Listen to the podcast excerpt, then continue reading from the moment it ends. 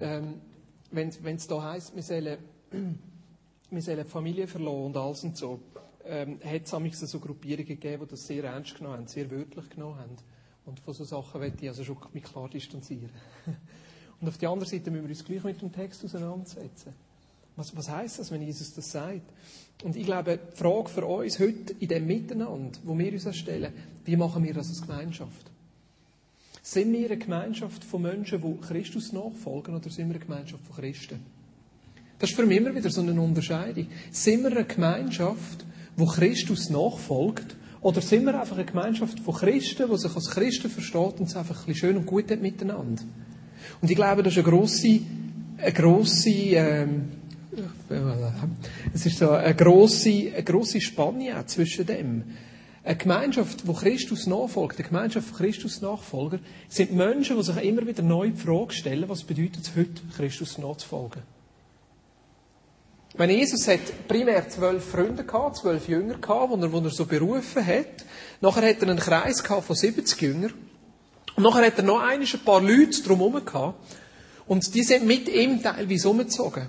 Und was interessant ist, und das habe ich erst letztens gehört und herausgefunden, dass es zur Zeit von Jesus, also das ist geschichtlich, hat man das herausgefunden, dass zur Zeit von Jesus an den verschiedenen Dörfern, wo er durch ist, sich Gemeinschaften gebildet haben. Also außerhalb der Synagogen oder innerhalb der Synagogen haben sich Gemeinschaften gebildet, wo sich die Frage gestellt haben, wie können wir das Jesus-Zeug jetzt leben? Die radikale Botschaft, die Jesus gebracht hat, mit, habt den Feind gern, ja, teilt. Gebt euch selber weiter. Lebt nicht für euch selber. Da haben sich Gemeinschaften gebildet von Menschen, die sich zusammengetan haben und immer wieder die Frage gestellt haben, wie können wir das leben? Was bedeutet das für meinen Alltag? Und ich glaube, das ist das, was Christus Nachfolger ausmacht. Und Jesus hat nachher seine Jünger teilweise, Lukas 10, zu diesen Gemeinschaften geschickt.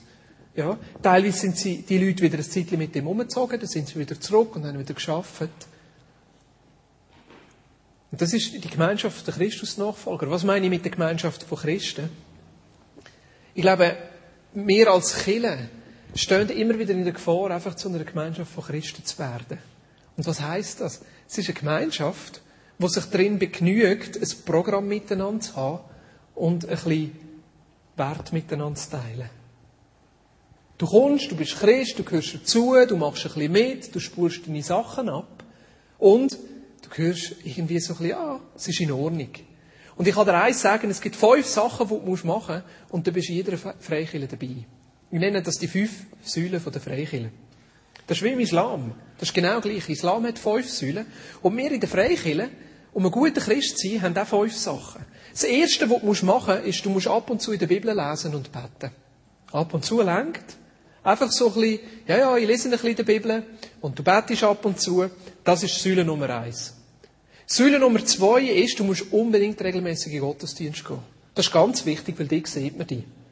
Ja, das ist Säule Nummer zwei. Säule Nummer drei ist, wenn du irgendwie kannst und nicht eine gute Ausrede hast, schaff noch immer mit. Das ist Säule Nummer drei. Es ist egal wo und es ist egal wie, aber du musst irgendwann mitschaffen wo man dich ein bisschen sieht, weil dann gehörst du zu und dann bist du dabei. Säule Nummer drei. Säule Nummer vier, und das ist wichtig, da müsst ihr euch vielleicht aufschreiben, weil wenn ihr mal noch jemand anders hergeht, müsst ihr ja wissen, wie ihr erfolgreich sein. Säule Nummer vier, Säule Nummer vier ist, zahl der Zehnte. Oder der Betrag, der Mitgliederbeitrag, den man in dieser Kirche vorschreibt. Das ist ganz wichtig. Weil das sieht vor allem der Pastor. Und der weiss er, wenn du auf der Abrechnung kommst, du gehörst dazu. Und Säule Nummer fünf ist, halte an geschriebenen oder ungeschriebenen Moralkodex, den man in dieser Kirche hat.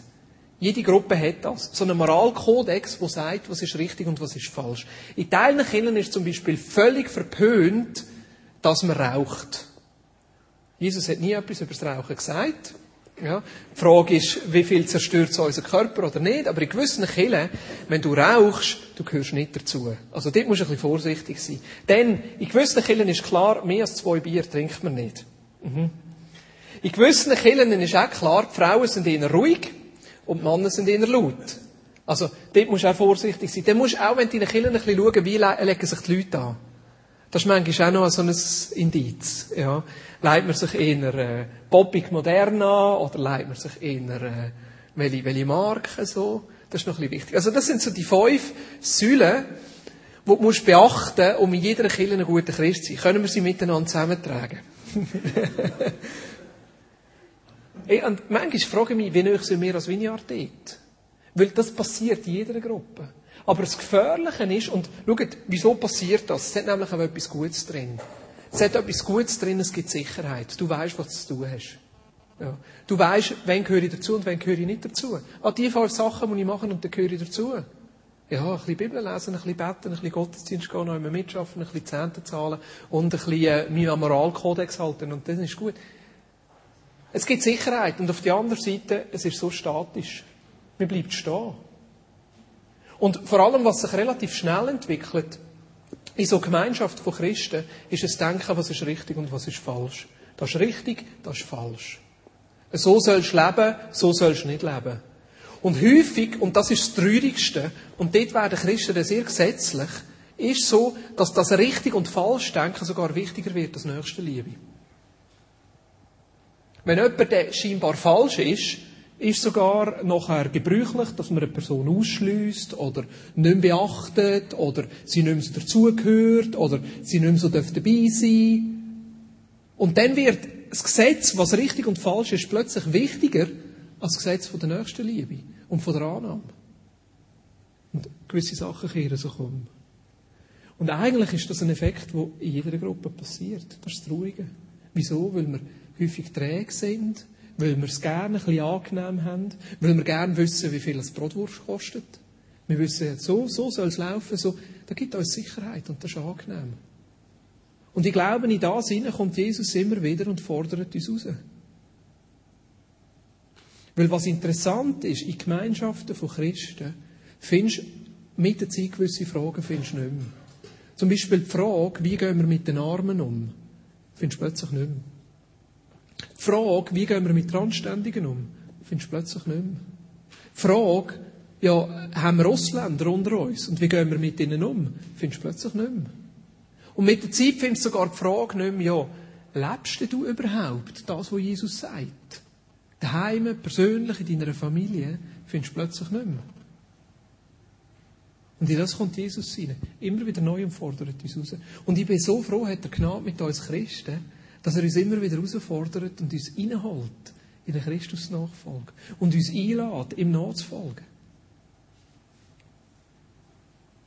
Und ich glaube, dass wir es nötig haben, immer wieder aufgerüttelt zu werden. Ich glaube, dass wir es nötig haben, immer wieder eingeladen zu werden. Und was bedeutet das? Die Einladung in die Nachfolge. Jetzt für mich persönlich bedeutet es eine Einladung auf zwei Ebenen.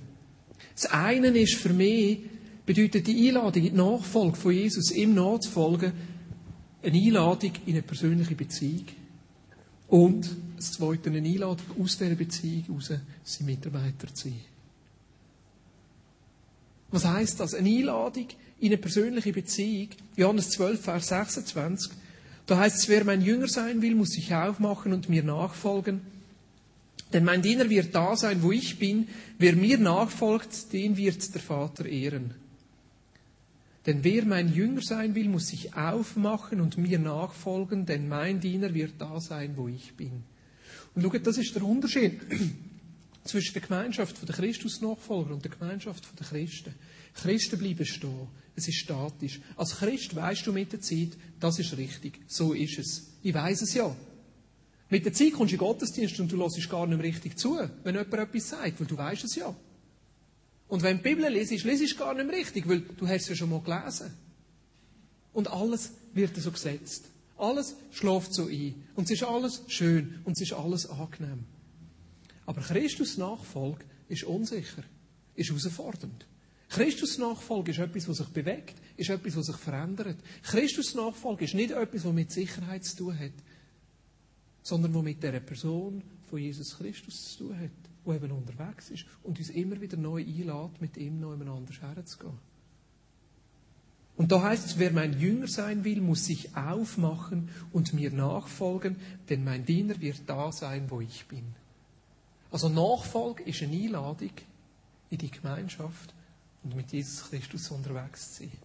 1. Korinther 1,9, das ist eine von meinen Lieblingsstellen, da heißt es, Gott ist treu. War von einer Aussage. Okay? Gott ist treu. Er hat euch berufen zur Gemeinschaft mit seinem Sohn Jesus Christus, unserem Herrn. Er hat uns gerufen, gerufen, also bestimmt dazu, lädt die ein, sagt, komm doch, und in was? In Gemeinschaft. In die Gemeinschaft mit deinem Sohn Jesus Christus, unserem Herrn. Gemeinschaft. Das ist, unsere erste Berufung ist rein in Gemeinschaft. Was heißt das Gemeinschaft? Das heißt Zeit verbringen. Gemeinschaft heißt teilen. Gemeinschaft heißt zusammen sein. Gemeinschaft heißt kennenlernen. Gemeinschaft heißt, sein Leben auftun und sich aufeinander einlassen. Das bedeutet Gemeinschaft. Gemeinschaft bedeutet nicht einfach so ein bisschen parallel miteinander unterwegs sein, sondern sich ganz auf einen anderen Menschen einzulassen. Das bedeutet Gemeinschaft. Eine tiefe Freundschaft. Jetzt, wie können wir das leben? Ich meine, zu der Zeit, wo Jesus da war und die Leute gerufen hat, ist das relativ offensichtlich gewesen. Er hat gesagt, komm und folg mir nach. Verbring einfach Zeit mit mir. Zieh mit mir um. Komm mit mir heim, wo ich wohne. Er hat ja beim, beim, beim Petrus daheim gewohnt, eine Zeit lang, in Kapernaum oder bei seiner Schwiegermutter. Er hat dort ein Haus gehabt. Sind dort gewesen, sie haben austauscht, sie haben gegessen zusammen. Sie haben erlebt, wie Jesus heilt. Sie sind dabei gewesen, wo, wo, wo, wo die Wunder passiert sind, wo er über dem Wasser gelaufen ist. Aber was bedeutet das für uns heute? Wie können wir heute die Gemeinschaft mit Jesus leben?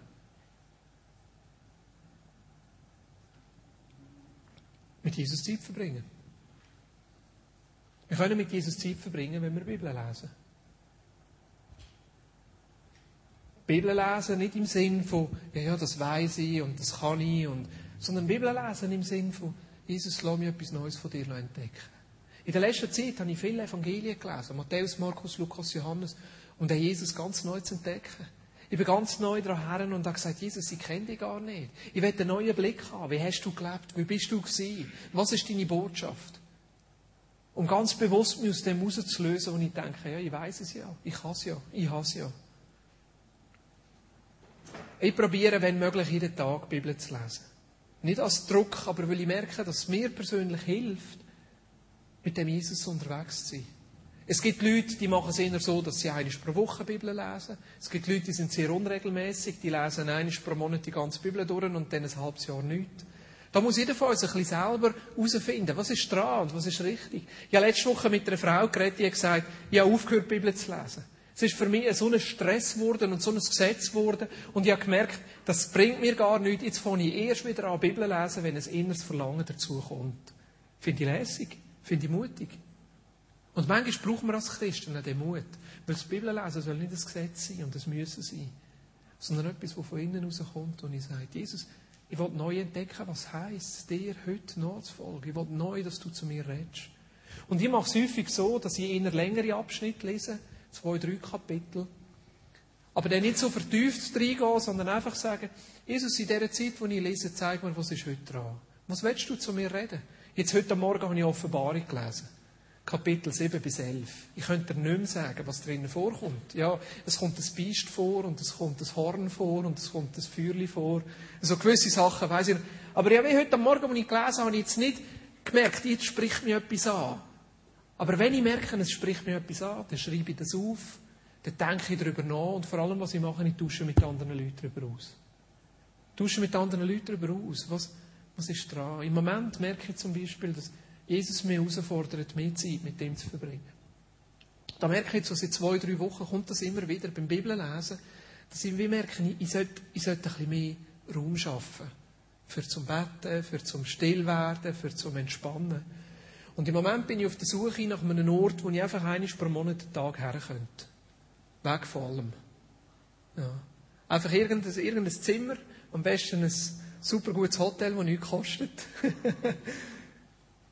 und wie ist das gekommen? Das ist über das Bibellesen gekommen und ich plötzlich gemerkt, das spricht mir etwas an. Es spricht mir etwas an, dass ich das Gefühl habe, Jesus will mich reinrufen, noch einmal näher, mehr Zeit mit ihm zu verbringen. Und da habe ich letzte Woche mit einem Kollegen darüber geredet. Und der hat gesagt, mach es doch so, dass du einfach einen Tag nimmst pro Monat. Und das war eine wahnsinnig gute Idee, auf das wäre ich selber nicht gekommen. Und da merke ich auch eine Art und Weise, mit Jesus unterwegs zu sein, ist mit anderen Menschen austauschen. Wie Gott plötzlich andere Menschen dazu braucht, zu mir zu reden.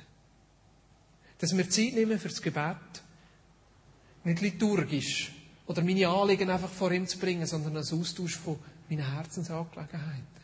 Als ein Austausch von meinem Frust. Als ein Austausch von was mich beschäftigt.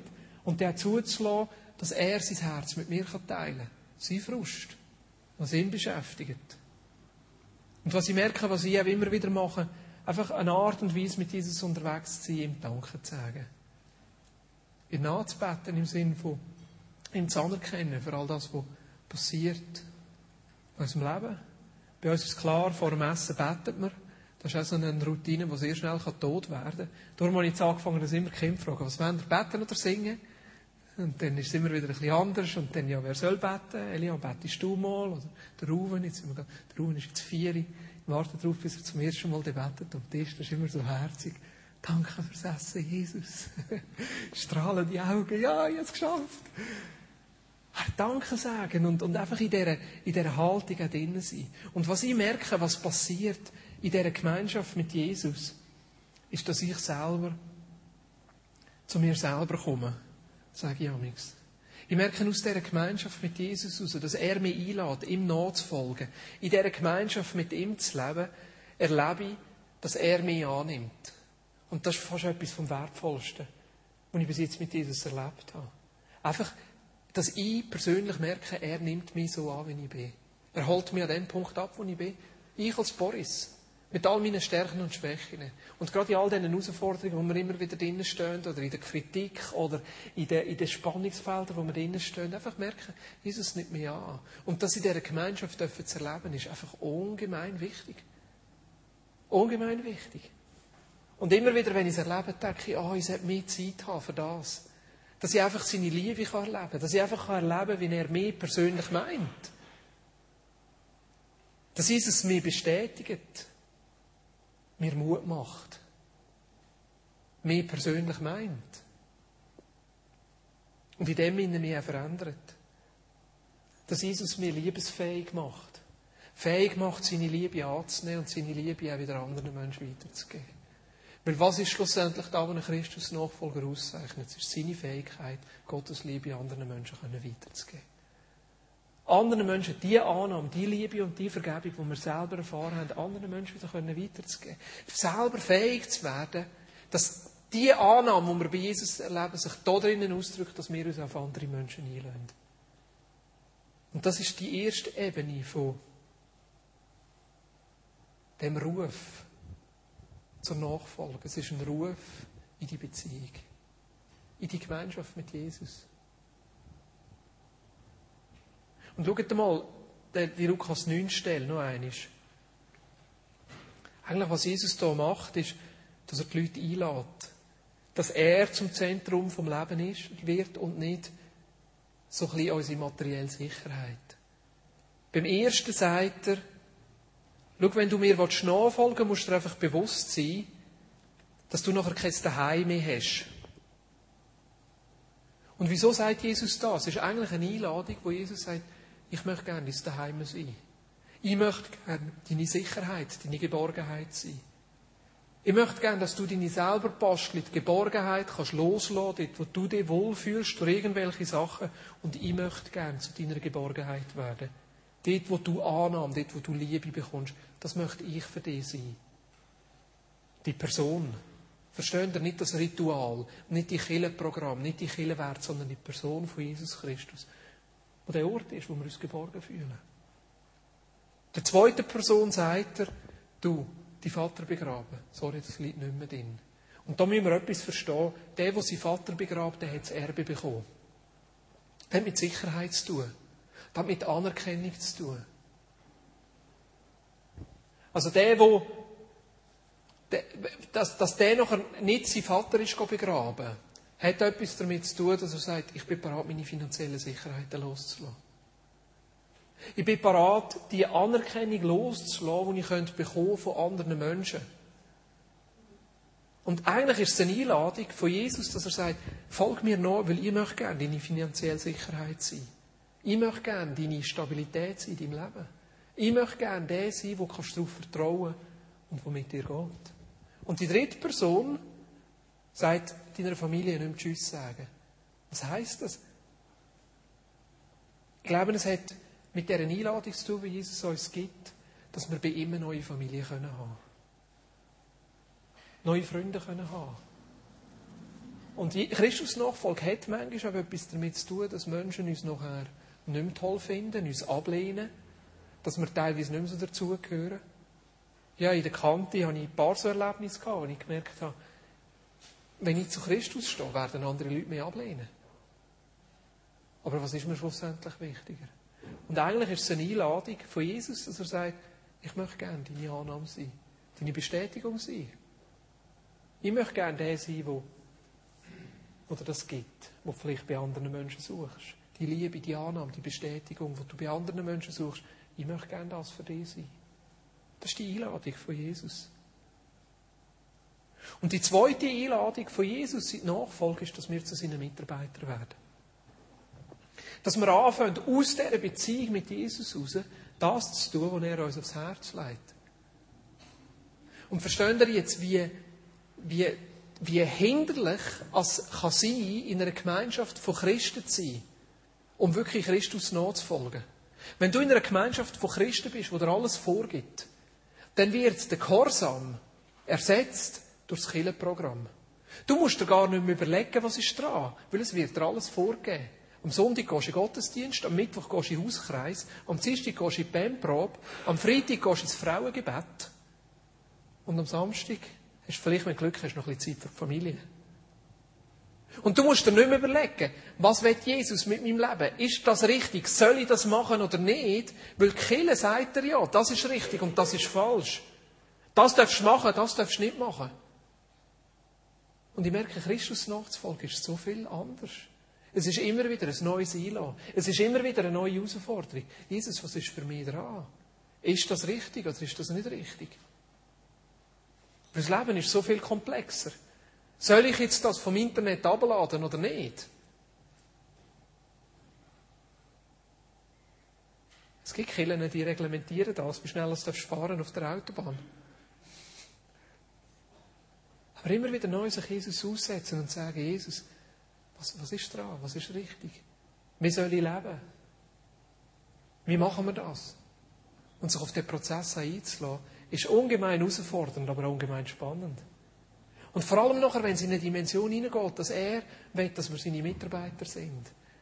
Im Johannes 5, das, da finde ich so eine faszinierende Stelle, da heißt, da sagt Jesus, doch Jesus entgegnete ihnen, mein Vater hat bis heute nicht aufgehört zu wirken und deshalb wirke ich auch. Danach versuchten sie erst recht, ihn zu töten hat er doch nicht nur den Sabbat aufgehoben, sondern auch Gott als seinen Vater bezeichnet und sich damit Gott gleichgestellt. Daraufhin erwiderte Jesus, ich versichere euch, der Sohn kann nichts aus sich heraus tun. Er tut nur, was er den Vater tun sieht, was immer, der, was immer der Vater tut, das tut auch der Sohn. Denn der Vater liebt den Sohn und zeigt ihm alles, was er selbst tut. Und der Sohn wird noch weit Größeres tun, ihr werdet staunen über das, was er tun wird. Mein Vater hat bis heute nicht aufgehört zu wirken und deshalb wirke ich auch. 1. Johannes 5, Vers 17. Und ich glaube, dass das auch heute noch so ist, dass Gott ständig daran ist am Wirken. Ständig. Ständig in unserem Leben wirken und ständig daran ist zu wirken an den Menschen, die um uns herum sind. Ich glaube, es gibt keinen Ort, wo Gott nicht ist. So heißt es auf jeden Fall im Psalm 139. Er ist nicht fern von irgendjemandem von uns, heißt es in Apostelgeschichte 17. Und wenn Gott Gott ist, hat er nicht aufgehört zu wirken. Und Gott wirkt nicht nur hier im Gottesdienst. Was wäre das für ein Gott, der nur wirken kann, wenn Christen zusammenkommen? Und manchmal sind wir so darauf bepicht, die Bibelstelle zu nehmen und zu sagen, ja, wo zwei oder drei zusammen sind, dort ist Christus hier in der Mitte. Ja, das ist wunderbar. Und das tröstet uns. Aber Gott ist in anderen Sachen genau gleich. Gott ist an deinem Arbeitsplatz, in deinem Hobby, Gott ist in deiner Familie, Gott ist, wenn du allein bist, Gott ist auch dort. Und nicht nur, dass Gott dort ist, er ist auch am Wirken. Also die Zeit, wo Gott nicht ist, die werden wir erst noch erleben und die ist brutal. Aber jetzt ist er überall da. Er ist nicht fern von irgendjemandem von uns. Es heißt, dass er mit seinem Wort das Leben aufrechterhalten, dass er alles zusammen hat. Es gibt keinen Ort, wo Gott nicht ist. Und wenn wir irgendetwas Positives erleben, irgendetwas vom Leben erleben, dann ist Gott dort drin. Am Anfang vom, von, von der Bibel heißt es, dass Gott den Mensch gemacht hat und ihm Lebensatem eingehaucht hat und er ist lebendig geworden. Und ich kann dir eins sagen, auch das Konzept vom Heiligen Geist, das ist nicht einfach, der Heilige Geist ist nicht einfach nur bei uns Christen. Und wir haben den Heiligen Geist. Nicht Christen haben den Heiligen Geist auch. Nicht in dieser Fülle, wie wir es haben oder können haben. Aber Gott ist auch ihnen dran, sonst wären sie tot. Sind sie noch da? Sprengt das vielleicht ein bisschen euch Konzept? In jedem Mensch ist etwas Göttliches drin. In jedem Mensch ist Gott am Wirken. Das heisst noch nicht, dass jeder Mensch Christ ist und jeder Mensch in den Himmel kommt. Versteht ihr? Ich bin kein Allversöhner. Es braucht dass, dass jeder von uns einmal eine persönliche Entscheidung für Jesus trifft. Und nachher noch einen besonders den Heiligen Geist einlädt und in die Fülle hineinkommt. Aber gleichzeitig, Gott ist bei jedem Menschen dran. Das Leben, das wir in uns tragen, das kommt von Gott. Und zwar bei jedem Menschen. Das könnten wir nicht leben. Wenn er der Gott vom Leben ist, wenn er der Gott von der Liebe ist, wenn er der Gott von der Frieden ist, ist er in all diesen Sachen drin. Und manchmal denken wir, ja, Gott ist nur da, wenn wir kommen. Ich komme, also kommt Gott. Du bist Gott schon lange vorher dort. Und ist bei Menschen dran am Wirken. Und das Schöne finde ich, ist, dass Gott uns einlädt, mit ihm zusammen zu wirken. Und überall dort, wo wir irgendwo das Gefühl haben, Gott ist dran am Wirken, ist es eine Einladung für uns, Teil von seinem Wirken zu werden.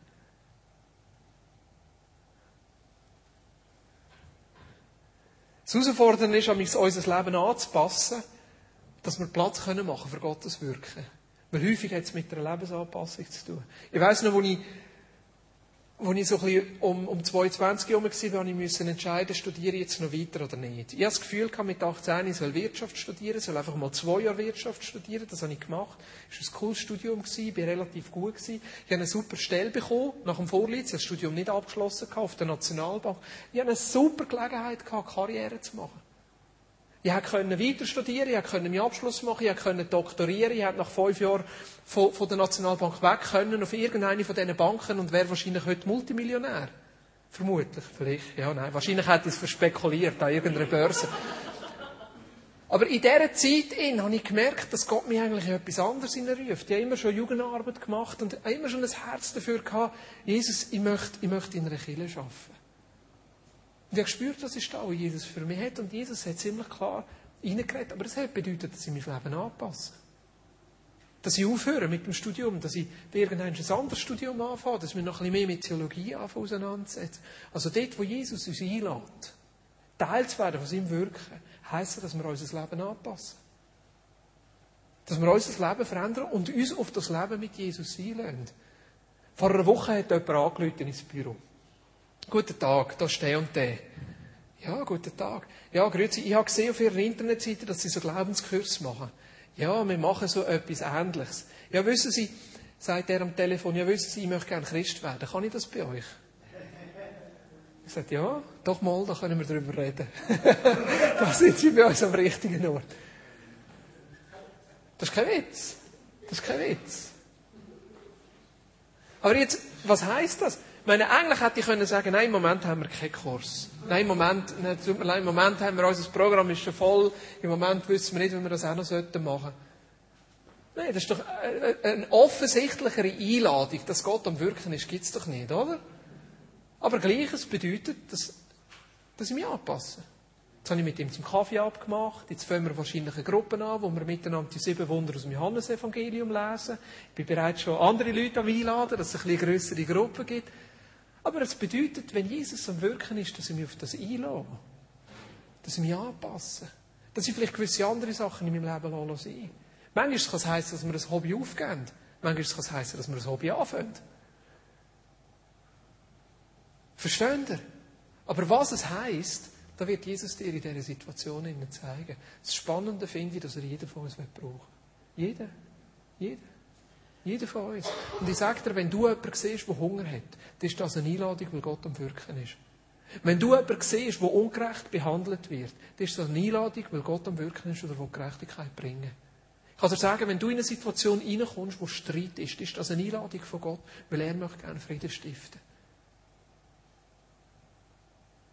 Wenn du jemanden siehst, der Fragen hat über das Leben und am Verzweifeln ist, dann ist Gott dort dran. Das ist eine Einladung für dich, Teil zu werden von dem und Licht und Salz zu sein. Weißt du, was ist das Verrückte, dass wir uns das häufig nicht zutrauen? Das Verrückte ist, dass wir in der Kirche manchmal so auf unser Programm fixiert sind, dass wir denken, jetzt müssen wir zuerst einen Kurs organisieren, bis wir das können. Letztens hat mir eine Frau ein E-Mail geschrieben, ich weiß nicht, ob ich das schon erzählt habe, von einer anderen Kirche. Und die hat gesagt, weisst, ich habe eine Kollegin, die interessiert sich für Jesus, aber in unserer Kirche gibt es kein Angebot, kann ich nicht mit ihr, kann ich nicht mit ihr in, in eure Kirche kommen, weil ihr habt ja so ein Angebot. Dann hat er zugeschrieben und gesagt, nein, du kannst das allein. Du brauchst doch unsere Kirche nicht. Und haben dann erklärt, was sie machen können. Und haben ihr angeboten, wenn, wenn, wenn, sie, wenn sie das nicht allein will, dann wird jemand ihr helfen. Aber wir sind so darauf fixiert, was wir in der Kirche könnten und was unser Programm ist, dass wir vielmal das verpassen, was Jesus eben außerhalb tun Und er lädt uns ein. Und das ist ein Lebensstil. Versteht ihr? Jesus nachzufolgen ist ein Lebensstil. Ist ein Lebensstil, wo jeder von uns sich einlädt auf die persönliche Jesus-Beziehung und aus dieser Jesus-Beziehung heraus sich einlädt auf das, was Gott am tun ist. Was ist für dich dran im Moment? Das kann ich nicht sagen. Und ja, wir brauchen ein gewisses Programm in dieser Gemeinschaft von Christus Nachfolger. Das brauchen wir. Ab und zu Gottesdienst ist gut. Ab und zu jemand, der uns ein bisschen die Leviten liest, das ist nicht schlecht. Aber noch viel mehr, dass wir uns treffen untereinander und austauschen. Ich habe gemerkt, was mir am meisten hilft, Christus nachzufolgen, ist eine Zweierschaft. Im Moment. Das ist super. Genial. Ich treffe mich mit verschiedenen Leuten zu verschiedenen Zeitpunkten. Was wir machen ist, wir reden darüber, was wir in der Bibel gelesen haben. Das ist das meiste. Wir klagen uns leid, wir beten füreinander, wir fordern einander raus, wir geben einander Tipps. Und wir stellen uns ab und zu ein paar Fragen. Ja. Wie ist es gegangen? Hey, das hast du doch machen Hast du angerufen? Hey, das ist doch da, wo du das Gefühl hast, Gott möchte in deinem Leben. Bist du dem nachgegangen? Hey, da hat Gott doch zu dir geredet. Hey, da habe ich im Moment das gelesen. Was könnte das heißen? Was könnte das bedeuten? Darum bin ich so Fan von diesen Zweierschaften. Darum möchte ich jeden von euch ermutigen, in diesem Jahr eine Zweierschaft anzufangen. Wenn möglich mit jemandem, den ihr noch nicht kennt. Dann ist es am spannendsten. Ja. Was könnte das für dich heute bedeuten?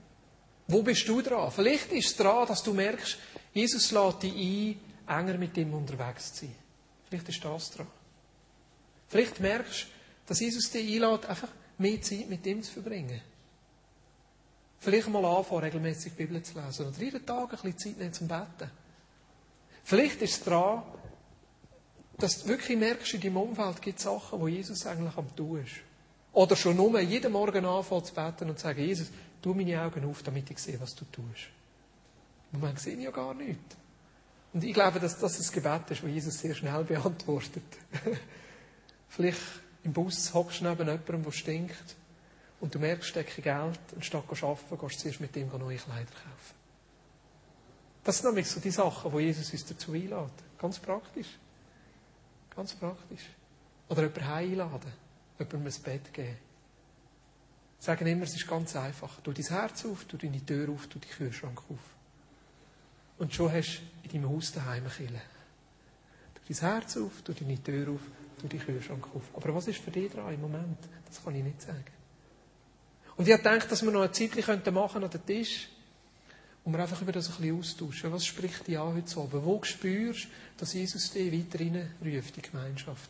Ist es das mit Jesus unterwegs sein, die Liebesgemeinschaft? Oder funktioniert das gut? Merkst du, es ist viel eher, dass daran ist, dass Jesus dich reinruft, noch Mitarbeiter zu sein? Wenn Jesus dich ruft, noch immer mitschaffen hier in der Vinarara, das ist auch gut, das ist in Ordnung. Aber schlussendlich verstehen wir, geht es nicht um das, sondern es ist ein Lebensstil. Ein Lebensstil, der einfach das tut, was Jesus sagt.